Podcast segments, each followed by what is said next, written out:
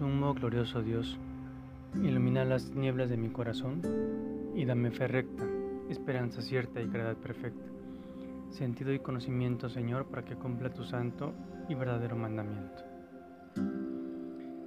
Así amó Dios al mundo.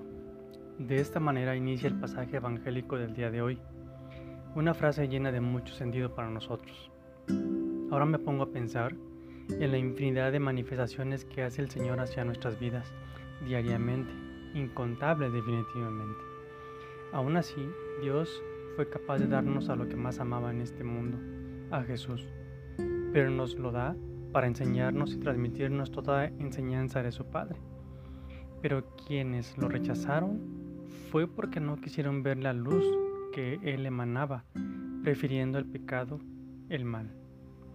Si permanecemos en la luz, practicando la verdad, nos mantenemos muy cercanos a Él, porque sabemos que en nosotros fue depositada la semilla del amor, la semilla divina, y por esta razón tenemos ese instinto de búsqueda de Dios.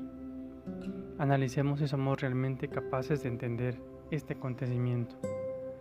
¿Nos dejamos guiar por la luz de la verdad, la luz de Cristo?